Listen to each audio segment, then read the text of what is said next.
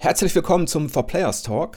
Heute geht es um die Faszination Japan.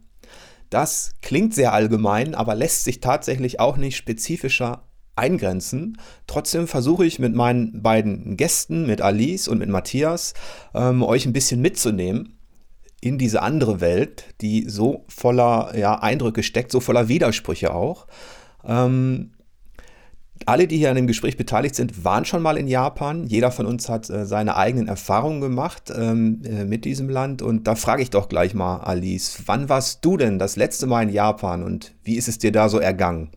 Achso, du hattest ja jetzt gefragt, wann ich das letzte Mal in Japan war. Ich bin aber eine Angeberin und sage, dass ich schon zweimal in Japan war. Also das erste Mal vor zehn Jahren, da habe ich mich nur in Tokio und Chiba rumgetrieben und jetzt Ganz kurz, äh, ganz vor kurzem im März war ich dann das letzte Mal in Japan und da habe ich mir gedacht, ach, nur Tokio finde ich ein bisschen langweilig. Da ist natürlich meine Reise gestartet, aber ich will zumindest noch ein paar mehr Städte entdecken. Und dann bin ich mit dem Shinkansen ganz traditionell von Tokio nach Kyoto gefahren und habe da dann immer so Tagestrips gemacht äh, nach Nara, in den Rehpark, äh, äh, bin in die Berge beim Takao gegangen, nach Osaka, also habe mir da so ein bisschen die, äh, würde ich sagen, wohl berühmtesten Städte noch ein bisschen näher angeguckt, war da auch in traditionellen Unterkünften und so weiter. Und das war natürlich ein ganz schönes Kontrastprogramm zu meiner ersten Japan-Reise, wo ich, äh, wie gesagt, eher nur in Tokio unterwegs war, weil man dann doch mehr von dem alten, historischen Japan mitbekommen hat und da auch nochmal geografisch ganz andere Möglichkeiten hat und ganz andere, ähm, ja, kulturelle Sachen erleben konnte. Wow, also mein Neid ist dir gewiss, das weißt du. Ich wollte ja mitkommen, aber du hast gesagt, du ja. hattest schon, ähm, alle Plätze waren belegt. Ja. ähm, ich, ich war, bei mir ist es viel länger her, zwar 2006, ähm, im, im Rahmen der Ankündigung der PlayStation 3 und der Tokyo Game Show war ich da. Ich habe auch leider nur Tokio gesehen. Und ähm, da habe ich aber auch äh, Matthias getroffen. Richtig, genau. Das war, war mein, mein erster Japan-Trip, eben 2006, Tokyo Game Show. Ähm, und ja, da habe ich allerdings auch, wie du sagst, nur Tokio gesehen. Deswegen bin ich 2010 nochmal mit meiner Freundin für zwei Wochen in Japan Urlaub. Das sind wir ähm, ja logischerweise in Tokio gestartet. Der, der Flug äh, von Europa kommt, man kommt ja eigentlich immer in Tokio an. Wir haben uns zuerst ein bisschen Tokio angeschaut. Wir haben in Odaiba gewohnt, auf der vorgelagerten Insel, wo auch ähm, eine große Sega-Spielhalle, Vergnügungspark war. Nicht zufällig, ähm, wie ich zugeben muss. Und ähm, dann sind wir mit dem Mietwagen, eine Sache, die ich ähm, nicht empfehlen kann und nie wieder machen würde, A, weil man unglaublich langsam fahren kann, B, weil die Autobahnmaut teuer ist und C, weil Linksverkehr in Tokio nicht wirklich Spaß macht, ähm, sind wir mit dem Mietwagen an die Westküste gefahren. Ähm, waren da ähm, in den japanischen Alpen, also so stand es zumindest im Reiseführer ein bisschen, da waren äh, sehr coole Hochmoore, im Winter ist da extrem viel Schnee, wir waren an einem ganz tollen Staudamm wandern in den Bergen eben dann sind wir ähm, auch nach äh, Kyoto und Nara gefahren und ähm, haben ein, zwei wunderschöne Schlösser angeschaut, zum Beispiel Matsumoto Castle. Wir waren ähm, im, im, alten Kaiserpalast, in, in, im Shogun, wo der Shogun gewohnt hat, ähm, über den nachtigallen Holzboden gelaufen, der, der quietscht, ähm, also der so gebaut ist, dass er quietscht, damit er keine äh, Kaiser und Shogunenmörder sich anschleichen konnten. Anti-Ninja-Konstruktionen. Ähm, ganz genau, ja. Ähm, ja, in Tokio auf dem, auf dem Rathaus, auf dem Tokyo Tower. Ähm, und ich muss sagen, also zusammen mit New York ist Tokio so von vom Urbanen her, vom Städtischen, das, das wirklich beeindruckendste. Also ich habe auch das Gefühl, in Tokio, wir sind ja mit dem Auto gefahren und mit dem Zug kommt man vielleicht bedeutend schneller voran, aber man fährt aus Tokio raus und es hört nicht auf. Also es war ein unglaublich urbanes Erlebnis, kann ich sagen. Ja. Also ich kann auf keinen Fall mithalten mit, mit euren Eindrücken. Die sind wesentlich vielfältiger. Ähm, ich erinnere mich nur daran, dass ich aber schon innerhalb Tokios diese, diese extremen Gegensätze verspürt habe, die dieses Land so, ja, auch so kennzeichnen. Also zum einen halt diese, diese Schönheit in so kleinen ähm, äh, Tempelanlagen und dann diese hässlichen Betonwände in Tokio. Ähm, wenn man da mit dem Zug da durchfährt. Oder auch diese, auf der einen Seite diese, diese stolzen Samurai, dann hast du so eine Kendo-Schule, ähm, äh, wo die Leute diszipliniert trainieren und dann hast du im Nachtleben Tokios auf einmal die, die Schlüpferautomaten und die Fetischisten am Start. Ähm, es ist alles so, ähm, es sind so viele Gegensätze und ähm, für mich war es viel zu kurz, der Trip. Ich bin dann auch irgendwann in so einer tatsächlich in einer Hip-Hop-Disco abgestürzt äh, mit fünf, sechs Kollegen. Ähm, äh, Matthias war unter, woanders unterwegs. Ähm, du hast auch nichts verpasst. ähm, ich habe dank Paul äh, noch gerade so meinen Flug zurückerwischt. Äh, mein Koffer war voll von Süßigkeiten, die ich mitbringen sollte für meine Frau und meine Kinder ähm, und von Kleinkram. Aber ähm, bevor ich jetzt weiter erzähle von diesen wenigen Eindrücken, was ist denn so, wenn ihr mal überlegt, ähm, was ist denn so die Kernfaszination an Japan für euch? Was, was ist es, ähm, das euch neugierig macht und so anzieht? Ähm, ich fange einfach mal wieder an. Generell hat es damit angefangen bei mir, dass es einfach so anders ist. Ähm, in alle Bereiche, die man guckt in der japanischen Kultur, hatte ich immer das Gefühl, es ist es gibt so viel, was sehr, sehr, sehr viel anders ist. Die Sprache ist komplett anders. Sie klingt anders. Es gibt drei Schriftsysteme im Japanischen. Da fängt es schon an. Ich habe auch eine Zeit lang Japanisch gelernt dann je mehr man sich mit der Kultur auseinandersetzt, sie, lernt man da, dass es da auch so viele verschiedene Einflüsse gibt. Ähm, es gibt den Shintoismus, es gibt den Buddhismus und das alles schaffen die Japaner irgendwie zu vereinen. Dann gibt's natürlich diese extreme Höflichkeit, die, die sehr, sehr interessant war. Auch die Demut. Ähm, das heißt, ähm, diese ganzen soziokulturellen Strukturen in Japan fand ich unheimlich spannend. Äh, wie ist das Verhältnis ähm, wie stehen Japaner zu Liebe, zu Beziehung, zu Familie, dass sie alle Gegenstände in ihrem Umfeld ehren, dass zum Beispiel die Essstäbchen Ohashi, also die, die heiligen Essstäbchen ähm, heißen. Also das ist ein Element.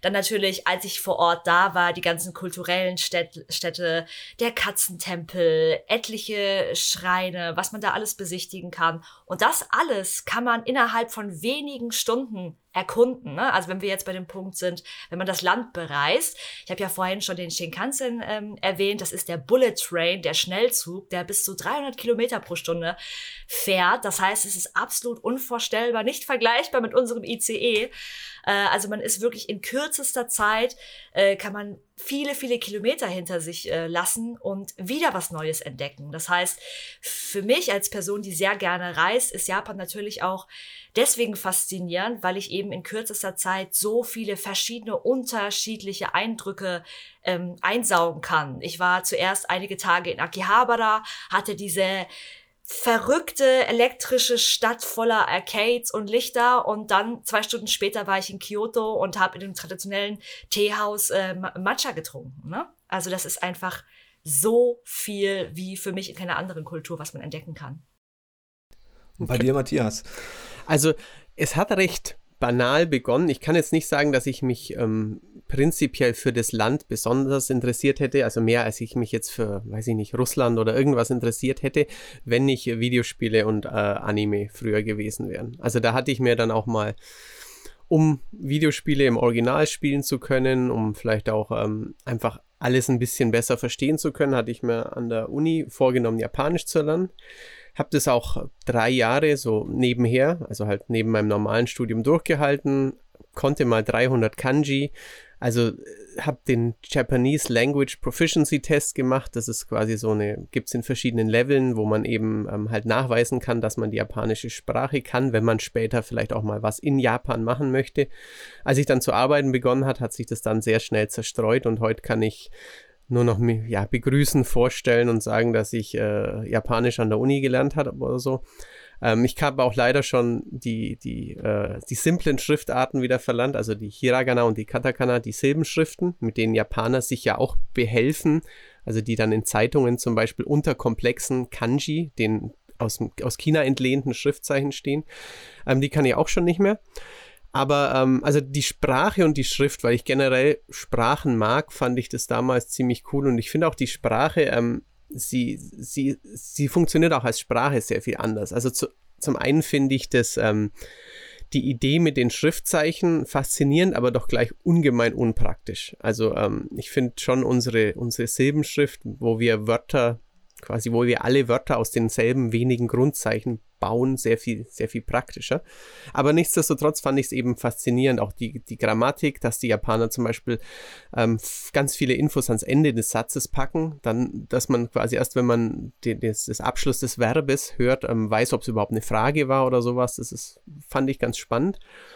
Und ähm, als ich dann da war, muss ich auch sagen, wie Alice, ähm, es ist wirklich der, der Gegensatz. Ist, äh, also natürlich kann man in München auch in ein, in ein tolles Hochhaus und dann nebendran in den Biergarten, aber ähm, es, es wirkt nicht so, nicht so kontrastreich. Ähm, es gibt wirklich ultramoderne Technik, Menschen, Technik, Häuser, ähm, alles ganz neu und dann wirklich relativ daneben keine Ahnung, man geht dann von Shibuya rüber nach äh, Ueno und dann hat man wirklich ganz, ganz hübsche, beschauliche Tempel selbst äh, in diesem urbanen Tokio.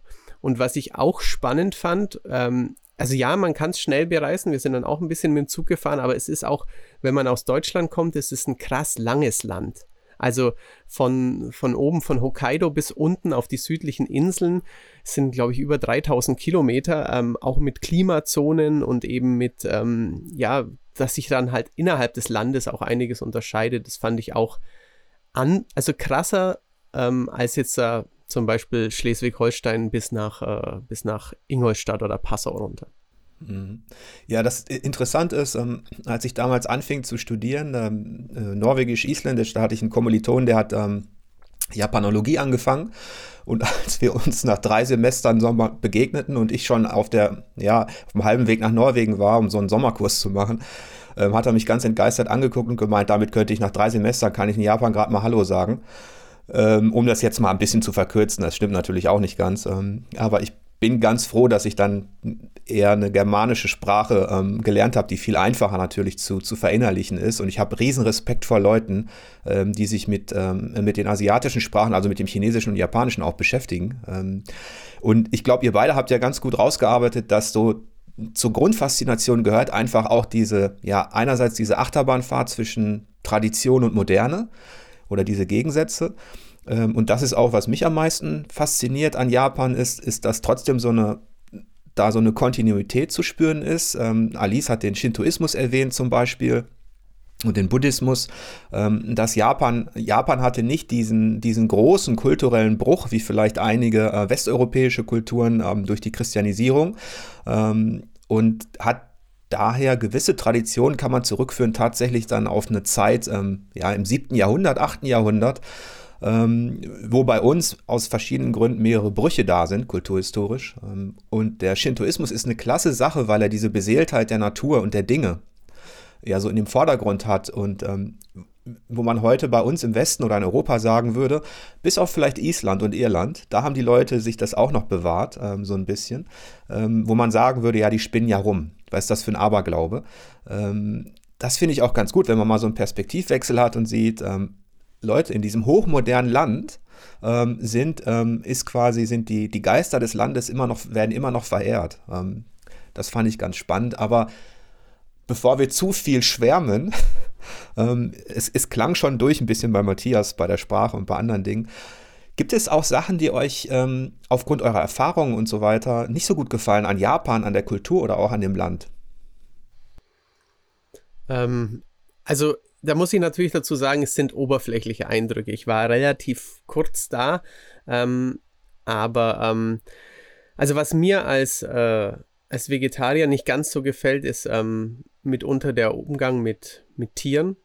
Allerdings ist es natürlich auch nur sehr verkürzt und auch ähm, kann man auch mit ähm, mit, äh, ja, in Europa, in, in, in jedem Teil der Welt Dutzende Beispiele finden, aber ähm, also vielleicht ist es auch irgendwie auch falsch ausgedrückt. Jedenfalls ähm, hatte ich als Vegetarier wirklich Probleme, Dinge zu finden, äh, wo keine Tiere drin sind, weil, ähm, weil sie einfach sehr viel Fisch essen, weil Fisch in äh, sehr vielen Dingen ein Bestandteil ist, aber auch, weil sie eben schon, schon lange Tofu essen und deswegen Tofu in andere Dinge reintun und ähm, dann zwingend nicht das Tofu-Gericht äh, das, äh, das Vegetarische sein muss. Das ist aber quasi war ein persönliches Hindernis oder persönliche Schwierigkeit auf der Reise.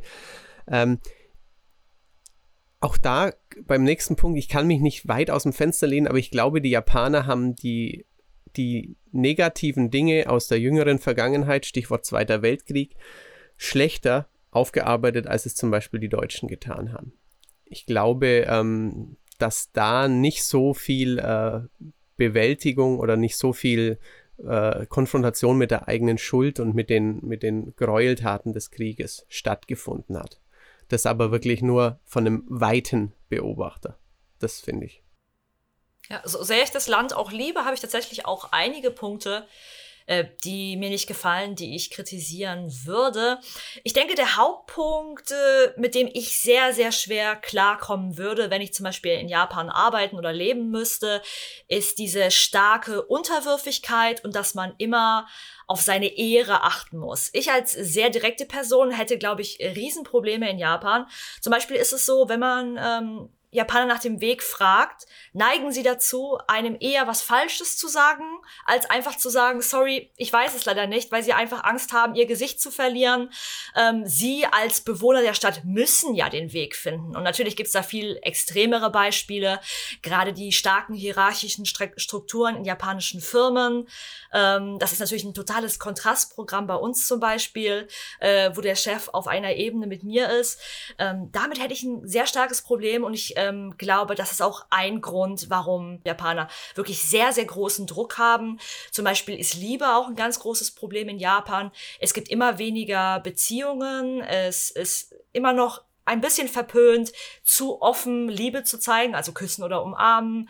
Auch ähm, viele Eltern haben auch ein Problem, ich liebe dich zu sagen zu ihren Kindern. Es gibt im Japanischen tatsächlich nicht mal das Wort ich liebe dich. Wenn äh, ein Mann zum Beispiel einer Frau oder eine Frau einem Mann oder wem auch immer die Liebe gesteht, sagt man nur Ski, also ich mag dich. Ne? Also es gibt, äh, das ist ein Riesenthema, wo man stundenlang drüber reden könnte. Und natürlich, gerade wenn man sich die Popkultur anguckt, also die Musik oder auch im Spielebereich sieht man das immer wieder.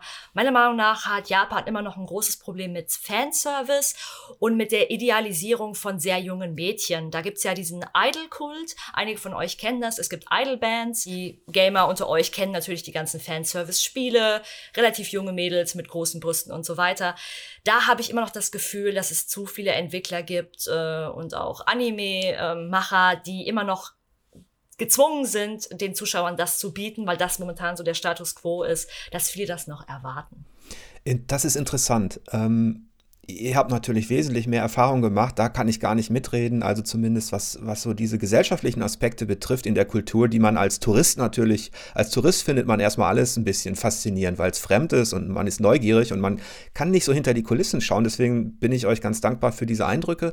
Was ich interessant finde aus historischer Sicht ist, dass diese, ähm, das, was Matthias erwähnte, ähm, diese Aufarbeitung von Schuld und was du erwähntest, die Hierarchie in der Gesellschaft, im Beruf auch, dass man sich unterzuordnen hat und zu gehorchen hat. Das hat tatsächlich historische Wurzeln bis hin ähm, in, ins japanische Mittelalter, ähm, bis hin in die Samurai-Zeit. Man darf ja auch nicht vergessen, dass es dann teilweise über ähm, zig Jahrhunderte eine Art von Kriegerelite gab und eine Militärregierung, die das Land geprägt hat. Und ein Samurai zum Beispiel, der durfte jemandem der ihm keinen Respekt gezollt hat, noch im 18., 19. Jahrhundert, zumindest theoretisch, sofort erschlagen. Ähm, und in Japan war die Abgrenzung zu den Leuten, die nicht zur Gesellschaft gehören, so stark, ähm, dass die als Hunde und nicht lebenswert galten. Ähm, so ging es zum Beispiel auch dem, dem Ninja, der nicht dem Bushido folgte, also dem ehrenhaften Weg des Kriegers, sondern der hinterhältig wie ein Mörder agierte oder eindrang. Wer ein Ninja ähm, äh, festgesetzt hat, ähm, sei es auch nur für, für einen Diebstahl oder irgendwas, der konnte ihn sofort erschlagen. Der galt als nicht lebenswert. Ähm, und das hat sich so ein bisschen, diese Hierarchie, äh, die war wahrscheinlich auch deshalb wichtig, weil dieses Land von so vielen Bürgerkriegen und von so viel Militärgewalt auch natürlich fast zugrunde gerichtet worden ist. Also ich glaube, Japan hatte über, über viele Jahre neben unserem 30-jährigen Krieg, glaube ich, mit einer der brutalsten und schlimmsten Zeiten überhaupt. Und nicht über 30 Jahre, sondern über 200, 300 ähm, dass diese Hierarchie den Leuten auch helfen sollte, vielleicht. Ähm, alles war verpönt, was separatistisch war. Alles sollte sich wirklich unterordnen. Ähm, und dann, was Matthias ansprach, hat, wurde dieser Samurai-Kodex, ähm, zum Beispiel auch das Hagakure, in dem die Gefolgschaft, die blinde Gefolgschaft bis in den Tod quasi auch propagiert wurde, die wurde natürlich dann auch vom japanischen Militär im Zweiten Weltkrieg, ähm, wenn man möchte, missbraucht. Und da gab es auch die ersten Widersprüche denn die, die jungen Japaner auch schon ähm, Anfang des 20. Jahrhunderts, die konnten damit natürlich nicht mehr so viel anfangen, dass man sein Leben für den Fürsten und in dem Fall für den Offizier hergeben muss. Ähm, es gab eine, die, einige, die haben das verinnerlicht, weil der soziale Druck so groß war in Japan auf die jungen Männer, dass sie dann eben zu Kamikaze-Piloten wurden und noch dachten, das ist irgendwie ähm, eine besondere Leistung. Ähm, es gab aber auch Briefe, wo man ganz klar merkt, wie viel Angst diese Leute hatten. Und das, was Alice sagte, das muss unter der Oberfläche bleiben. Du darfst deine Gefühle und auch deine direkten Reaktionen solltest du nicht zeigen. Du musst dich beherrschen ähm, und im Zweifel ähm, äh, eben lügen. Und ähm, das ist schon auch faszinierend, aber um jetzt wieder vielleicht zurückzukommen zu den Dingen, die, die es ein bisschen besonders machen, ähm, habt ihr vielleicht noch Anekdoten aus eurer Reisezeit, ähm, die, ihr, die ihr loswerden wollt? Ähm, also was ich sehr, sehr putzig und amüsant fand, ähm, was sicherlich auch dieser, diesem, diesem Gefühl der Höflichkeit ähm, geschuldet ist, dass Japaner, ähm, wann immer man etwas macht oder man immer, wann etwas ihnen gezeigt wird, ähm, sehr euphorisch ähm, darauf reagieren. Zum Beispiel bei einer Führung, wo eben auch japanische Touristen anwesend war und ähm, der Führer auf irgendwelche, weiß ich nicht, eine Wildblume am Rand hindeutet und dann wirklich die ganze Gruppe ähm, der Japaner ähm, mit Oh, oh, so das, ne? Äh? Genau, richtig. Ähm, also wirklich zusammen im, im Chor quasi ähm, dem, dem anderen wirklich zeigt, dass das ganz was Besonderes und ganz was Interessantes ist, was, was er da gerade vorstellt. Oder auch wenn man ähm, wenn man ein bisschen Japanisch konnte, dann 2010 konnte ich auch noch ein bisschen mehr. Ähm, in einem Schloss ähm, hat, hat mich dann mal, habe ich dann mal mit jemand gesprochen und ähm, der hat auch gar nicht aufgehört, mir zu versichern, wie, wie exzellent es denn sei, dass ich das ein bisschen könnte, obwohl ich es wirklich da schon nicht mehr gut konnte.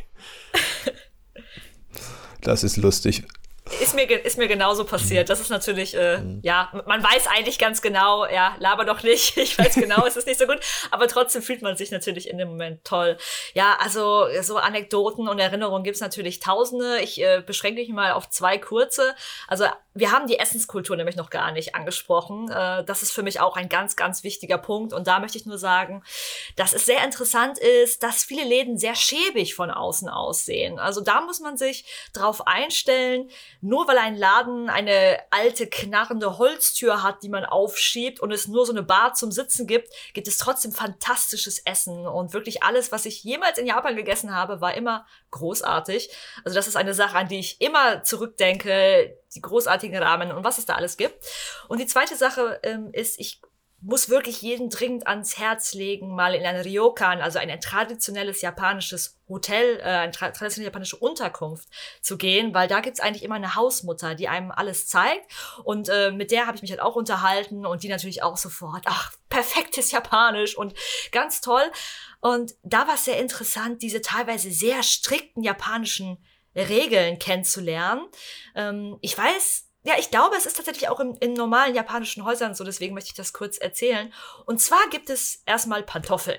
Das ist ja noch okay. Die meisten von euch haben vielleicht auch zu Hause Pantoffeln oder zwingen sogar ihren Gästen auf, diese Pantoffeln zu tragen. Okay, damit kam ich noch klar. Dann immer, bevor man in den Tatami-Raum gegangen ist, ne, um den Boden zu schützen, natürlich Pantoffeln aus. Okay, damit konnte ich noch leben, kein Problem. Aber dann gab es auch noch Pantoffeln für die Toilette. Das heißt, man musste wirklich dauernd diese Regeln in diesem alten, knarrenden Haus äh, beachten. Okay, Eingang raus, Schuhe an. Okay, bevor man ins Zimmer geht, Schuhe aus. Okay, aus dem Zimmer raus, Schuhe wieder an. Flur entlang, Schuhe aus, in die Toilette, Toilettenschuhe an, auf Toilette gehen, Toilettenschuhe aus, Pantoffeln an, vor dem Zimmer ausziehen, geschafft das war für mich so eine Sache, die werde ich nie vergessen, dass es selbst bei den, bei den Schuhen, bei den Pantoffeln so viele Regeln gibt. Ja, diese, diese strenge Selbstdisziplinierung, die ist natürlich auch, eigentlich steckt die, die steckt, ähm, sage ich mal, auch so ein bisschen im, Bud im Buddhismus. Da, da, gilt es auch, bestimmte äh, Regeln ähm, streng zu beachten. Und es ist ja auch kein Wunder, dass, dass sich daraus dann auch aus, übrigens aus dem aus dem Bushido, also aus dem Weg des Kriegers, entwickelten sich ja dann, als das alles so vergeistigt wurde, also als der Samurai idealisiert wurde, als der, der ehrenhafte Krieger und so weiter, der ja natürlich in der Realität auch nicht immer war, entwickelten sich ja dann auch Kalligrafie, Teezeremonie. Und ich habe das auch mal, bei einer Teezeremonie habe ich mal, das habe ich mal versucht. Und ähm, also, dass man da den, den, den Spaß am Geschmack behält Also da muss man sich wirklich, äh, das hat mich dann erinnert an, ähm, ich habe mal irgendwann, da war ich, weiß nicht, 12, 13, habe ich mal ähm, angefangen mit Karate und Judo, weil mich das neugierig gemacht hat. Ich habe sehr schnell gemerkt, dass ich viel zu faul bin und lieber Fußball spiele, wo ich Bällen hinterher renne. Ähm, weil Karate und Judo dich, dich auch so, du musst dich ja wirklich dann komplett disziplinieren. Ähm, und da war ich immer zu faul dazu. Und ich glaube, mir würde es auch ähnlich gehen wie Alice in der Arbeitswelt. Ähm, das wäre schwierig, sich daran zu gewöhnen, an all diese Steps, die du einhalten musst. Wir begeben uns jetzt zur Spielkultur. Und ähm, das ist eigentlich das, was mich immer am meisten verblüfft hat. Ähm, also diese, diese Fülle an Titeln, an Eindrücken, an Kreativität. Ähm, ich weiß gar nicht, wo man anfangen soll und wo man aufhören soll. Von Zelda bis Resident Evil, von Silent Hill bis Metal Gear. Ich könnte tausend Titel und Namen nennen. Ähm, das, das hat ja unser, unseren Beruf quasi, unser Hobby so stark geprägt ähm, von, den, äh, von der Pionierzeit an, ähm, dass man sagen kann, ohne dass man das groß diskutieren muss, ohne Japan wäre diese Spielewelt unheimlich arm. ähm, und ähm, was sind da so eure Eindrücke? Was fasziniert euch jetzt zum Beispiel ähm, innerhalb des Spieldesigns oder auch innerhalb der Spielgeschichte meinetwegen? Was waren eure ersten ähm, Kontakte mit japanischer Spielkultur? Also, ähm, ich habe, also ich bin ja ein Konsolenkind erstmal gewesen und ähm, Game Boy und NES. Also ich hatte davor ähm, C64, aber das hat mich noch, da war ich noch zu jung, das hat mich noch nicht ganz so auf, äh, aufgesaugt, hat mich noch nicht ganz so begeistert. Aber ähm, also ganz klassisch bei mir mit, äh, mit den Pac-Man natürlich, stimmt, den hatte ich auf dem C64 auch schon, ist ja auch ein japanisches Spiel. Aber ähm, ja, Super Mario NES, der, der Family Computer, wo mit Nintendo es geschafft hat, also dieser einstige Spielzeug- und Spielkartenhersteller, ähm, dann quasi nach dem Videospiel Crash ähm, ja, das, das Videospiel neu zu beleben und das tatsächlich halt als erstmals mit einer Konsole in 30, 40, 50 Millionen Haushalte zu bringen, ähm, das hat mich schon geprägt. Was ich ähm, interessant fand und was ich zum Beispiel damals überhaupt nicht wusste, dass das ähm, NES in Japan eben das Famicom, der Family Computer, ähm, zum Beispiel kabelgebundene Controller hatte, aber die Kabel viel kürzer waren ähm, weil in japanischen äh, Wohnungen einfach viel weniger Platz war im Durchschnitt als jetzt in, in deutschen. Das ist beim Mini-Famicom beim Mini, Mini mhm. übrigens genauso.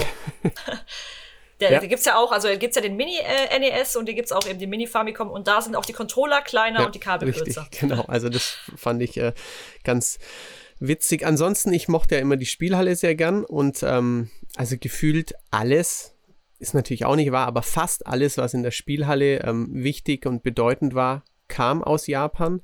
Ähm, das war natürlich für mich auch übrigens ein Hauptgrund, ähm, Japan besuchen zu wollen. Also einfach, weil wir das in Europa ja nie hatten. Ich das immer nur als Kind in, im Italienurlaub oder als Jugendlicher im Italienurlaub erleben durfte. Ähm, die Spielhallenkultur und auch die, die, den die Spielhalle als, als Platz für Jung und Alt, für Businessleute und für Teenager und so irgendwie selbst mal kennenzulernen. Aber zurück zum Spieldesign. Beat'em-Ups, also Fighting Games, Shoot'em-Ups, Jump and Run. Ähm, ich finde, in diesen Disziplinen waren die Japaner immer führend und ich glaube, ähm, ja, also neun von zehn fantastischen Spielen aus diesen Genres ähm, würde ich äh, nach Japan forten, auf jeden Fall. Bei mir war äh, zumindest der Beginn ähnlich, was ich lustig finde. Ich hätte das irgendwie bei dir anders gedacht. Also meine erste Konsole war der NES und deswegen ähm, Mario Bros. 3 zum Beispiel ist einer meiner Lieblingstitel. Und äh, natürlich hatte ich auch einen Gameboy. Und also bei mir hat es ganz klar mit Mario angefangen. Ich habe die ganzen Spiele aufgesogen und dann war ich so ein richtiges PlayStation-Mädchen. Also ich hatte schon immer nur PlayStation-Konsolen und äh, habe da einfach wirklich jede mitgemacht und bis heute äh, gefallen mir die Spiele, die da für die PlayStation erscheinen, einfach sehr, sehr gut. Und ähm, ja, Arcades habe ich auch immer nur im, im irgendwo im Fernsehen oder dann im Internet gesehen und habe auch davon geträumt, wie es wohl wäre, da mal zu sein und diese riesen Auswahl zu haben. Und deswegen habe ich das auch wirklich sehr genossen, als ich dann in Japan war, ähm, das selber ausprobieren zu können. Und was mich dann irgendwann, als ich älter wurde und auch viel mehr gespielt habe, so fasziniert hat an der japanischen Spielkultur und an den kreativen Köpfen, äh, die sich dann da herausgearbeitet habe, war wirklich der Mut. Also ich merke bis heute, wo einige westliche Entwickler sich immer mehr in eine gewisse Schablone reingemoldet haben, gibt es immer noch viele japanische Entwickler, die da immer wieder rausbrechen und auch schräge und äh, andere Konzepte versuchen. Und das sind dann auch oft die Spiele, die mich sehr stark begeistert haben. Ja, also ähm, das ist bei mir war es jetzt gar nicht so, dass ich sofort von Japan fasziniert war, weil ich als Junge auch gar nicht wusste, woher die Spiele überhaupt kommen. So. Ähm, man hat halt seinen Computer gehabt und bei mir waren es natürlich auch eher so C64 und Co. Und da wusste man erstmal gar nicht, dass das, wer der Entwickler war, das weiß ich noch. Man hatte halt seine Disketten, ähm, da war irgendwas drauf, aber ähnlich wie bei Matthias war es bei mir auch im Urlaub sehr, ähm, das war sehr prägend. Ähm, da habe ich Mooncrester gespielt, das das, das mich damals total umgehauen hat. Ähm, ihr könnt es übrigens im PlayStation Network runterladen, es wird euch wahrscheinlich nicht mehr umhauen. Ähm, aber das war auch so ein japanisches, ein klassisches Shoot'em Up. Und in dem Bereich der Shoot'em Ups habe ich erst später gemerkt, dass alle, die ich cool fand, die kamen alle aus Japan. Ähm, und ähm, die habe ich damals eigentlich am liebsten gezockt, weil wenn man so Pommes holen ging oder so, auch dann zu Hause oder so, dann war da noch ein, früher zumindest gab es da eben nicht nur diese, diese, diese blöden Glücksspielautomaten, sondern eben noch eine vernünftige ähm, Videospielautomaten. Da konnte man sich dann auch in die Highscores eintragen. Das war, das war für mich auch immer so cool. Das weiß ich noch, wenn man in die Pommesbude ging. Ähm, da brutzelte alles, was man holen sollte. Und dann hat man nebenbei noch ein paar, äh, ein paar Mark oder so da ausgegeben, um sich in der Highscore hochzuarbeiten. Ähm, auch in Mooncrester. Und ich weiß noch ganz genau, dass man immer so scheiße abhängig davon war, dass der Typ, dem die Pommesbude gehört, dass der dich den Stecker zieht. Damit die scheiß Highscore auch noch da ist. Ähm, also das war alles noch ohne Internet sehr faszinierend und dann ging es natürlich los, was Matthias auch sagte, ähm, gerade bei den ähm, Jump and Runs. Ähm, mein erstes war eigentlich, was mich richtig faszinierte, war Gianna Sisters. Da wusste ich noch gar nicht, dass das eigentlich tatsächlich eine Kopie ist von Mario. ähm, und dann kam natürlich ähm, äh, gerade in der, in, in der Rollenspielphase, ähm, also mit The Legend of Zelda spätestens da, war es dann um mich geschehen. Ähm, aber wenn wir jetzt mal, wenn wir jetzt mal konkreter werden, was, was Japan so betrifft. Ähm, wenn ihr jetzt mal auf bestimmte Designer oder auf Spielereien vielleicht eingeht, die euch besonders, ähm, die euch besonders ja, fasziniert haben, welche würdet ihr da so nennen? Also es geht noch nicht um so zeitlose Favoriten, das sparen wir uns noch so auf. Aber wenn ihr Reihen nennen, nennen müsstet oder Spieldesigner, ähm, die ihr für besonders relevant erachtet, welche würdet ihr dann nennen? ich fange einfach mal an mit einer Spielereihe und zwar ist es Final Fantasy. Also Final Fantasy ist einfach sehr stark in meinem Herzen. Final Fantasy X ist mein Lieblingsteil. Oh Gott, jetzt diskutiert das im Forum. Aber ich finde, es gibt so viele fabelhafte Final Fantasy Spiele und als ich das erste Mal Final Fantasy X gespielt habe, war ich so fasziniert, was für eine schöne Geschichte man erzählen kann, wie sehr man mich in eine Spielwelt einsaugen kann. Und selbst wenn einiges vielleicht mal kitschig ist oder ein bisschen übertrieben, hat irgendwie direkt mein Herz gewonnen. Und das hatte ich, dieses Gefühl hatte ich bei einigen Final Fantasy Spielen. Ob jetzt zuletzt Final Fantasy VII, Final Fantasy äh, 12, keine Ahnung. Ich fand die eigentlich alle irgendwie interessant und manche eben mehr, manche weniger. Also ja, schon sehr spannend. Ähm, also es gibt natürlich Spieleserien, wo ich die Macher quasi gar nicht kenne, das muss ich auch gestehen. Ich mochte immer Soul Calibur sehr gern, aber ich, ich bin mir da keines, keines großen Entwicklers gewiss. Natürlich ist Miyamoto ein ja, Universalgenie in der Hinsicht. Auch Takashi Tezuka, ein fast gleich alter Herr mit Brille, der ähm, ganz, ganz viel bei Super Mario verantwortet hat, ist, ist wichtig. Äh, Satoru Iwata natürlich, der leider verstorbene Ex-Nintendo-Präsident der HAL Laboratories, also die Kirby-Macher, ähm, viel, ja, da finde find ich viel, viel getan hat, was mir gut gefällt. Ähm, und ich würde gerne noch Keta Takahashi hervorheben, der hat nämlich äh, Katamari Damashi gemacht und ähm, seitdem ja, ein paar Experimente. Er war Spielplatzdesigner, hat ähm, ja mehr so auf, auf, auf bei Indie-Conventions dann auch Spiele gemacht, die's, die gar nicht richtig ähm, später rausgekommen sind, aber ähm, mit Katamari hat er für mich was gemacht, was auch das, was Alice vorhin beschrieben hat, ähm, das Verrückte. Ähm, natürlich gibt es auch im Westen, auch im Indie-Bereich, auch heutzutage viel, viel Kreatives, aber die Japaner hatten schon mehrfach oder öfter, finde ich, den Hang zu was völlig Absurdem, das nur aufgrund seiner, seiner Groteske Spaß gemacht hat. Es gibt zum Beispiel ein Spiel, das heißt Joe Aniki, ist ein Shoot'em Up, ähm, ich glaube von Masaya, einem nicht mehr existenten äh, Entwickler. Und ähm, da fliegt man mit also zumindest in dem PlayStation-Teil, den ich am liebsten mag, ähm, mit Bodybuildern, die so leicht homoerotisch angehaucht sind, fliegt man durchs Weltall und schießt allerhand ganz komische Sachen ab. Auf PC Engine gab es ein Spiel, das hieß Toilet Kids. Da hat man, ähm, ist man in die Toilette abgetaucht, ähm, wirklich mit so, so kleinen Kackhaufen dann gekämpft und sowas. Also so in, in die Richtung wirklich ganz schräge Sachen. Auch ähm, auf Wii gab es dann nochmal so Muscle March, hieß es, glaube ich, so ein Rhythmus-Tanzspiel, wo auch verrückte Bodybuilder, also sehr bunt, sehr laut, sehr schrill. Da hat Japan auf jeden Fall äh, ja ganz, ganz witzige Sachen hervorgebracht. Ja, wenn wir nochmal beim Entwickler, wenn wir nochmal beim Entwickler sind, äh, ich hätte ja nur eine Spielerei erwähnt, dann will ich natürlich auch noch meinen Lieblingsentwickler erwähnen und das ist äh, Fumito Ueda, den die meisten zuletzt äh, wahrscheinlich wegen The Last Guardian kennen, aber er hat eben auch Ico und Shadow of the Colossus gemacht und ich hatte ja vorhin schon gesagt, ich mag es, wenn Spieleentwickler was Mutiges machen und äh, da ja so sehr viel über äh, Last Guardian äh, diskutiert wurde, zeigt es ja, dass er scheinbar irgendwas ausgelöst hat, äh, mit einem äh, Charakter zu spielen, der eben nicht sofort mitmachen möchte. Ähm, Trico ist störrisch, äh, man muss erst eine Beziehung zu ihm aufbauen, man lernt nach und nach sein Schicksal kennen. Das hat mich irgendwie sehr emotional beeindruckt und ähm, ja, natürlich auch bei Shadow of the Colossus das Ende, die, die erschreckende Wahrheit am Ende, die ich jetzt mal nicht spoilern möchte für diejenigen, die es vielleicht noch nicht gespielt haben. Das ist schon, äh, das, auch da hat es mich wirklich so tief berührt und es war so was äh, majestätisch beeindruckendes, aber auch tief trauriges und das ist einfach genau mein Ding. Ja, ähm, das kann ich natürlich nur bestätigen. Also Fumito Ueda ähm, symbolisiert für mich all das, was ich mit, mit, mit Japans Kreativität und auch mit der, mit der bedingungslosen Durchsetzung der eigenen künstlerischen Vision verbinde.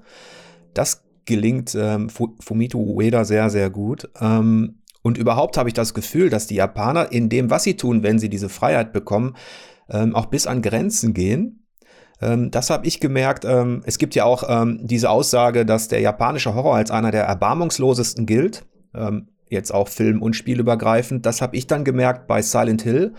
Ähm, die Reihe, die ich sehr geliebt habe, da hatte ich wirklich also das Gefühl, das ist was ganz anderes. Ähm, als der Horror, den ich ja, den ich ja auch schon so von, von Resident Evil kannte oder von, von Alone in the Dark. durch diese akustische Komponente, die da drin war, hat sich das sehr stark eingebrannt bei mir, Silent Hill. Ähm, The Legend of Zelda darf man natürlich nicht vergessen, weil wir über Spielereien gesprochen haben. Das ist unfassbar, ähm, was dann auch mit, mit Ocarina of Time für die, für, fürs komplette Spieldesign geleistet worden ist. Ähm, wie, wie viele kleine Elemente aus Ocarina of Time heute noch genutzt und verfeinert worden sind. Ähm, also das ist schon, das sind große Pionierleistungen. Und wenn, ähm, ihr wart ja auch dabei bei einigen Talks, die wir über die Meilensteine und prägenden Spiele hatten, egal über welches Genre wir reden, die Japaner sind immer, immer dabei.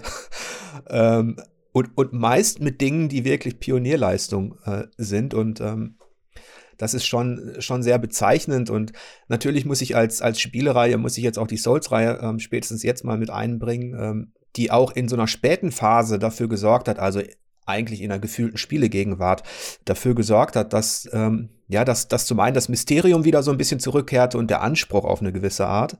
Ähm, wir werden am Ende noch Zeit haben für tatsächlich zeitlose Favoriten, auf die können wir auch noch mal eingehen. Ähm, die, die Fülle, die Palette an Genres ist, ist unfassbar. Ähm, wenn man, wenn man bedenkt, was japanische Entwickler alles bedienen. Ähm, aber gibt es auch Dinge, ähm, die euch innerhalb des Spieldesigns nicht so gefallen? Oder äh, gibt es auch Entwicklungen oder Spielereien, wo ihr bemerkt habt, dass die Faszination nachgelassen hat? Also ähm, bei mir ist es auf jeden Fall so, ich mag keine rundenbasierten Rollenspiele. Das ist ähm, eine Sache, die ich quasi Japanern ja, nicht übel nehmen, aber ähm, die mich einfach von, von ihren vielleicht doch mal interessanten Anime-ähnlichen Welten abhält. Ich habe ähm, Nino Kuni gespielt, ich habe Eternal Sonata gespielt, ich spiele auch die Paper Mario-Teile, wo ich sagen kann, ja, wenn da mal, ähm, mal ein actionlastiges, mal ein rundenbasiertes Kampfsystem dabei ist, aber ähm, so das Hardcore-Zufallskampf Dragon Quest, ähm, auch oder frühere Final Fantasy, das ist, äh, ist wirklich gar nichts für mich. Insofern ähm, stört es mich natürlich, wenn, dass ich nie Persona spielen würde, obwohl die Welt vielleicht interessant ist, aber dass es halt ein, ein Spielsystem hat, das mich gar nicht anspricht. Das ist einfach, ist halt so, da können die Japaner auch nichts für, aber sie mögen das halt nun mal gern oder sie sind in dem sehr gut. Und ähm, ja, deswegen ist halt einiges, was aus Japan kommt und bestimmt super toll ist, ähm, für mich einfach gar nichts aus rein spielerischer Hinsicht. Das, und ich glaube noch, so ja, Mitte der 2000er, 2010 rum, haben sie einige Fehler gemacht, zu sehr dem Westen nachzustreben. Stichwort Call of Duty, Resident Evil oder auch Marken outgesourced, die vielleicht besser in Japan und auch mit japanischem Design geblieben wären. Ob es jetzt Silent Hill ist oder ob es äh, Final Fight von Capcom war oder andere Marken. Also typisch japanische Marken wurden dann plötzlich Bionic Commando ging nach Schweden, war ein ordentliches Spiel, aber hat halt ähm, irgendwie auch keinen kein Impact mehr gehabt. Ähm, da fand ich es dann wiederum schön, dass die Leute von Platinum Games ähm, weiterhin ihr Ding gemacht haben und nicht sich an westlichen Call of Duty graubraunen Militärsachen angebietet haben. Ja, ich habe gar nicht so viele Kritikpunkte, aber ich bin witzigerweise genau das Gegenteil von äh, Matthias. Ich liebe nämlich rundenbasiertes Kampfsystem. Für mich ist das Beste überhaupt. Mir fällt es leider bei einigen, vor allem japanischen Rollenspielen auf, dass sie mir einfach viel, viel zu lang sind. Und mhm. lange Spielzeit kann ja theoretisch was Positives sein, aber ich finde, es wird oft zu sehr mit Belanglosigkeiten und zu belanglosen Gesprächen gefüllt. Und deswegen hat mir tatsächlich Persona 5 zum Beispiel auch gar nicht gefallen oder nicht besonders gefallen. Es gibt einige positive Sachen, aber es war zu viel Leerlauf, zu viele Gespräche, die mich nicht interessiert haben. Und das äh, gibt es öfter, dass es mir bei japanischen Rollenspielen auffällt, wo ich mir denke, ihr übertreibt gerade. Viele japanische Spieler haben leider oft sehr schlechte Tutorials. Also ich muss da zum Beispiel an Xenoblade Chronicles denken, wo man wirklich ewig mit Texteinblendungen und Textboxen immer wieder zugeballert wird, was man alles machen kann. Und man muss da immer tausendmal durchscrollen und dann kommt wieder was und wieder was und wieder was. Wo doch so viele Spiele wie zum Beispiel Portal gezeigt haben, wie man auch ohne Worte toll erklären kann. Und auch bei Nintendo-Spielen fällt das oft auf, dass es zu viele Erklärungen gibt, dass man sich so vorkommt. Die Entwickler haben das Gefühl, man wäre komplett blöde oder so, dass wirklich alles erklärt werden muss. Also das mhm. fällt mir gerade bei japanischen Spielen doch sehr oft auf, ja. Ja, mir geht es auch so ein bisschen so, so, so sehr ich bestimmte Dinge liebe im japanischen Spieldesign und ähm, in bestimmten Genres, so sehr verabscheue ich auch andere Dinge. Also alles, was irgendwie Richtung Kulleraugen und Fanservice geht, ähm, geht gar nicht. Ähm, das kann ich überhaupt nicht spielen. Also irgendwas mit, mit, mit jüngeren Teenagern oder so, aber auch wenn, wenn's, wenn das mit den Kulleraugen übertrieben wird und mich recht schon bei Fire Emblem und Co., also bei der Rundentaktik, die ich, die ich eigentlich sehr gern mag, regt mich das auf, wenn dauernd dieses, diese Tratschdialoge stattfinden, also diese Beziehungsdialoge und ähm, und dann noch die Texte, die man dann weiterklicken muss. Also das ist auch sowas, ähm, was, was, was, ich, was ich nicht so mag. Ähm, ich habe auch nie Zugang gefunden, obwohl ich wirklich leidenschaftlicher Rollenspieler bin, zu den in Anführungsstrichen Japan-Rollenspielen, also genau zu diesen äh, äh, Geschichten, diesen ganzen Tales-Sachen und, und äh, Atelier-Sachen und ähm, andere Geschichten, die da, ähm, die da stattfinden. Auch Final Fantasy, muss ich ganz ehrlich sagen, ähm, da kann ich mir kein Urteil bilden, ähm, aber mich hat diese Reihe aufgrund der, der Zusammensetzung des Universums noch nie so wirklich interessiert. Also es ist weder ähm, negativ noch positiv. Ich habe mich damit einfach nur noch nicht wirklich beschäftigen wollen. Ähm, da bin ich eher westlich geprägt bei den, bei den Rollenspielen. Ähm, und ähm, ganz anders hingegen natürlich dann dieser Impact, der über sowas wie die Souls-Reihe kommt, weil die Japaner sich da eben natürlich eher westlicher Mythen und, und Legenden auch ähm, angenommen haben ähm, und daraus etwas Neues geschaffen haben. Das können sie wiederum so gut kaum ein, also ich weiß nicht, wie kaum ein anderes, ähm, ja, jetzt hätte ich fast Volk gesagt, aber ähm, wie kaum ein anderes Land da draußen habe ich das Gefühl, dass japanische Entwickler in der Lage sind, aus etwas, also etwas komplett Neues zu schaffen. Ähm, da bin ich dann wiederum sehr begeistert. Und ähm, wo die Faszination ein bisschen nachgelassen hat, was Reihen betrifft, ich hatte ja Silent Hill erwähnt, das für mich gilt Silent Hill 2 immer noch eines der besten, als eines auch in Sachen Storytelling besten Erlebnisse, die ich je hatte. Ähm, aber auch dann die dann hatten sowohl Capcom als auch Konami, das haben wir ja auch in der Spielebranche gemerkt, äh, Probleme, diese Faszination aufrechtzuerhalten. Ähm, bei Resident Evil wurde es dann, ähm, wie Matthias schon andeutete, äh, war das auch eher ein Nachteil, dass man sich äh, Call of Duty angebiedert hat und das Ganze Richtung Shooter konstruierte, um natürlich im Westen auch zu verkaufen. Auch die japanischen Entwickler kamen dann letztlich und Publisher natürlich ähm, in diese Bedrohung, dass die Erwartungshaltung war hoch, ähm, der Verkaufsdruck war hoch. Wie können wir das schaffen?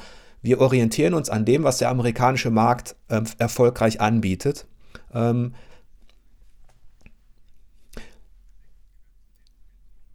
ja, das stimmt. Das ist ja auch immer so diese, äh, dieser Widerspruch. Ähm, der Erfolg gibt ihnen da letztlich recht, aber das Feedback, ähm, sowohl ähm, was, was Capcom bekommen hat, ähm, als auch natürlich Konami so ein bisschen, ähm, das wurde immer kritischer mit den Jahren. Ähm, und so ging es ja auch zum Beispiel der Fußballserie. Also Pro Evolution Soccer war, äh, ich weiß nicht, wie viel, wie viel tausend Stunden ich darin versenkt habe. aber letztlich ist quasi diese, diese Speerspitze, dieser Abstand der Qualitative, den Pro Evolution Soccer 6 und 7 oder so noch hatten, äh, der schmolz dahin. Und ich hatte so ein bisschen das Gefühl, die Japaner mussten auch allgemein kämpfen, um mit westlichen Studios, die eben auch Dinge kopiert haben, von den Japanern natürlich. Also FIFA ist ja nichts anderes als eine Kopie von PES letztlich in seinen besten Elementen. Ähm, dass die Japaner auch wieder gucken mussten, ja, auf was müssen wir uns besinnen, damit wir wieder so erfolgreich sind? Und ähm, natürlich hat dann Nintendo auch wieder äh, demonstriert, ähm, äh, wie es geht, sowohl in Sachen Hardware als auch Software. Ähm, und ähm, ja, so ein, da muss so eine Company kommen wie, wie From Software, um mit der Souls-Reihe mal eben Impuls zu setzen, den damals vielleicht nur Call of Duty hatte. Ähm, also es ist immer so eine, auch so ein Spannungsfeld, so ein Wechselspiel, ähm, dass, dass so Einflüsse zurückkehren und dass so eine Faszination an Reihen kann auch verfliegen. Ja, ähm, und es ist sehr schwierig, die, glaube ich, über so 20 Jahre aufrechtzuerhalten. Das stimmt. Also was ich finde, was man noch ein bisschen vielleicht auch mal hervorheben müssen, dass ähm, von den Spielkonsolen, ähm, die wir mochten, die die Meilensteine gesetzt haben, die die, die, die Branche nach vorne gebracht haben, ähm, fast alles aus Japan kam. Also ähm, sieht man mal von, von der Xbox eben ab, die natürlich auch mit, gerade im ja in Bezug auf Online-Gaming, auf digitale Distribution wirklich ja Trends gesetzt hat und Akzente gesetzt hat, die, mit denen wir heute sehr viel konfrontiert werden. Aber alles davor, ähm, was eben rein Konsole war, kam aus Japan. Alle Nintendo-Konsolen, alle Sega-Konsolen, die PC-Engine, der Dreamcast zum Beispiel im Besonderen und natürlich auch dann die, die PlayStation, die ja ursprünglich wollte ja Sony was mit Nintendo machen, hat dann nicht geklappt. Ähm, das Laufwerk, für, das da schon gab und so weiter. Also die, die reine Ingenieursleistung ähm, von, von japanischen Firmen, von Sony, von NEC, von Sega, von, von Spielhallenfabrikation, auch, auch Capcom, Namco, Sega, die hatten ja alle ihre eigene Hardware.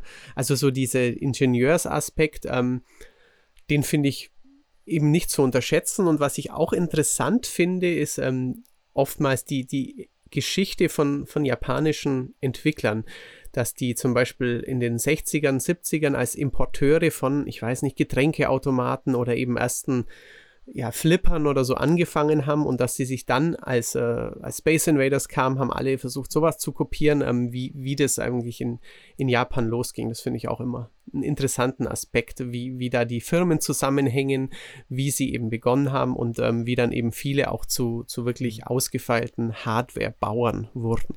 Das ist ein interessanter Punkt innerhalb der, der Spielkultur, innerhalb der Spielgeschichte. Ist es auch so, wir haben von Pionierleistungen gesprochen, die, die wir auch immer, ähm, die wir honorieren. Aber man darf auch nicht vergessen, dass die Japaner schon immer sehr gut darin waren, sehr lernfähig waren, Dinge, ähm, man kann abschätzig sagen, zu kopieren oder sich inspirieren zu lassen von Dingen. Auch in der äh, Geschichte der, der Rollenspiele und, und, und der, ähm, der Adventure und so weiter äh, kann man sagen, dass die Japaner, bevor sie halt äh, durchstarteten mit ihren Rollenspielwelten, also mit dem Dragon Quest und mit dem Final Fantasy, mit diesen klassischen Reihen, die wir alle kennen, haben sie sich inspirieren lassen eben von, von einem Ultima ähm, äh, und, und von diesen Geschichten. Und es gibt auch ähm, schöne Zitate von japanischen Entwicklern, die, die sagen, ähm, aufgrund ähm, dieser Spiele aus dem Westen habe ich meine Reihe begründet. Ähm, das hat mich so fasziniert. Ähm, auch im taktischen Bereich gibt es da einige Dinge. Also es ist auch immer so ein Wechselspiel gewesen. Der Westen hat Impulse gesetzt, die, die Japaner fanden das cool und haben daraus wieder was Eigenes geschaffen, was, was unheimlich markant war. Ähm, und ähm, was du erwähntest, die Hardware. Aktuell sind natürlich ähm, wenn man den PC jetzt mal, mal weglässt als Plattform, sind, sind Switch und PlayStation ähm, 4 die, die dominierenden Konsolen ganz einfach. Ähm, und ähm, es ist, ich finde es auch gut. Ich wäre auch recht traurig, muss ich sagen, wenn, wenn diese Big Player aus Japan, also Nintendo und Sony zum Beispiel, wenn die verschwinden würden, dann würde was wegbrechen, finde ich. Ähm, da bin ich ganz froh, dass wir noch, dass die auch noch diese Kisten produzieren, die wir uns unter den Fernseher schieben. Auf jeden Fall, ja. ähm, wenn ihr Lust habt, ähm, zum Abschluss dieses Talks, äh, wir nähern uns jetzt einer Stunde, aber ich habe das Gefühl, wir haben gerade erst angefangen. Ja, ja wirklich. Ich, das ist echt ähm, krass. Ich auch. aber ähm, weil wir vielleicht ein Ende fin finden müssen, ähm, wenn ihr drei, drei Spiele nennen müsstet, ähm, als zeitlose Favoriten, also drei Spiele aus Japan. Welche wären das und könntet ihr kurz ein Statement dazu abgeben? Okay, ich, ich glaube, bei mir geht es schneller, deswegen fange ich mal an. ähm, Super Mario Bros. 3, weil ich damit einfach unheimliche Kindheitserinnerungen verbinde. Wir haben irgendwie mit der ganzen Familie zusammengespielt. Der NES war meine erste Konsole und gerade der dritte Teil hat das Spielprinzip, finde ich, für mich nochmal optimiert. Dann habe ich krass geschwankt zwischen Pokémon und Final Fantasy. Ich entscheide mich aber doch für Final Fantasy und sage Final Fantasy X, weil das für mich einfach den größten emotionalen Impact hatte, weil ich die Charaktere so mochte. Das Kampfsystem war gerade richtig für mich. Perfekt. Und dann nenne ich Catherine, dass es mittlerweile ja auch auf gefühlt zig Plattformen gibt. Ich habe sie alle auf allen Plattformen in äh, Full Body Edition, Classic Normal Edition, weil das Spiel für mich perfekt eine schöne Anime-Geschichte mit dem Gameplay verknüpft hat, wie kaum ein anderes Spiel äh, es so gut geschafft hat, das beides zu kombinieren. Deswegen nenne ich diese drei Spiele. Ja, coole Auswahl, Matthias. Also, äh, ja, drei japanische Spiele, die ich besonders äh, hervorheben würde. Ist in der Tat natürlich eine sehr schwere Aufgabe bei so vielen tollen japanischen Spielen. Ich entscheide Komm, mich. 10. nein, nein, nein. ähm, ich entscheide mich natürlich für Shenmue weil ähm, es mir A, auch mal einen Blick nach Japan ermöglichte, als ich noch gar nicht selbst hin konnte. Zum Beispiel das Schuhe ausziehen ähm, im, im vorderen Bereich des Hauses oder so die Regeln in den Häusern, die Höflichkeit und auch der, der, der ja, zurückhaltende Umhang, äh, Umgang mit, mit Beziehungen und mit Liebe. Ähm, das fand ich damals schon sehr besonders und es war eben halt irgendwie die erste ja, 3D-Lebenssimulation so ein bisschen. Deswegen auf jeden Fall äh, Shenmue von Yu Suzuki, auch einem wunderbaren Designer. Dann wähle ich ähm, Metal Slug, mein allerliebstes Actionspiel überhaupt. Ähm, 2D Jump'n'Run mit äh, ganz viel Ballern. Und vor allem deswegen, weil ich finde, ähm, dass es kein, dass es die allerschönsten Pixel-Videospiele überhaupt sind. Also ähm, das habe ich schon mal anderswo ausgeführt. Ähm, Mitte der 90er haben sich ähm, von, oder Anfang der 90er schon, haben sich von Konami einige Entwickler abgetrennt. Die wurden dann zu IRAM. Und als IRAM pleite ging, haben ähm, sich einige Entwickler davon wiederum formiert und sind als NASCAR ähm, sind zu SNK gegangen und die haben die Metal Slug Spiele gemacht. Ich finde, das sind nach wie vor, die sind von, also das erste ist von 96, das, ähm, das schönste pixelige Videospiel überhaupt. Deswegen gehört das auch da rein.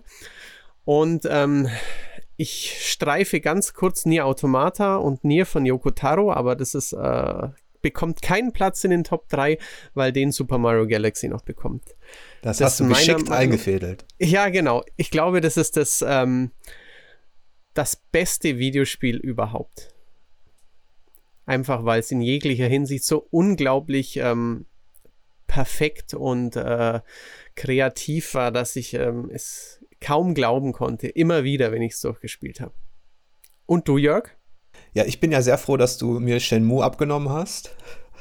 Dann will ich das nicht doppeln. Ähm, auch Mario äh, Galaxy finde ich, find ich richtig klasse, aber das hast du mir auch abgenommen. Ähm, aber in meiner Liste wäre auf Platz 1, ähm, also jetzt historisch gesehen, wäre The Legend of Zelda Ocarina of Time das ähm, ist für mich, das war ja auch natürlich auch vor for Players, wir konnten das nicht testen, aber ähm, ich bin mir sehr sicher, ähm, dass das eine der höchsten Wertungen erreicht hätte, die ich je gegeben äh, die ich bis heute gegeben habe, weil das Spiel einfach so viel in Sachen ähm, Spieldesign, Spielmechanik vorweggenommen hat und gleichzeitig so gut erzählt war und dann noch die 3D-Technologie nach vorne gebracht hat.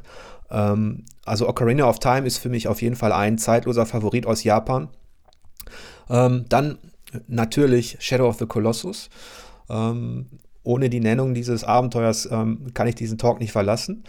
Ähm, ich werde aber nicht allzu viel schwärmen und erzählen. Das hat mich so beeindruckt in vielerlei Hinsicht, ähm, weil es auch so außergewöhnlich zurückgenommen war. Ähm, also in einer Phase kam ja Shadow of the Colossus, als man daran gewöhnt war, dass man Beute hatte, dass es blinkte, dass es Klimbim gab, dass man aufstieg und Level und alles und Ausrüstung. Und dann kommt dieses Spiel und zieht sich komplett zurück. Du hast nur ein Schwert, du hast ähm, dieses, dieses Pferd und dann ähm, diese Bewegung im Level und auch vor allem auch diese mysteriöse Welt, die ich höre jetzt lieber auf.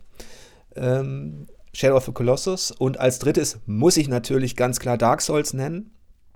Ähm, ich glaube, nur weil es Dark Souls gegeben hat, bin ich noch in dieser Branche, ganz ehrlich. Äh, das klingt jetzt vielleicht ein bisschen zu übertrieben, aber Dark Souls hat mir so viel zurückgegeben von der Faszination, die ich als, als, als Junge hatte an Automaten oder auch als dann als, als Jugendlicher mit bestimmten Spieleserien, die ich noch nicht sofort, die, die eben nicht sofort zu durchdringen waren, die nicht nur Oberfläche waren, sondern mehr. Ähm, also Dark Souls ist, ähm, ist der größte Impuls, den die moderne Spielegeschichte in den letzten zehn Jahren bekommen hat für mich. Und jetzt höre ich aber auch schon auf. Ähm, weiter zu erzählen. Ähm, ich finde, ich finde es klasse, dass wir jetzt so vielfältig auch zum Schluss waren. Daran erkennt man ja auch schon, es gibt nicht diese drei aus Japan oder diese sechs, sondern wir hätten wahrscheinlich, jeder hätte von uns wahrscheinlich auch eine Zehnerliste machen können.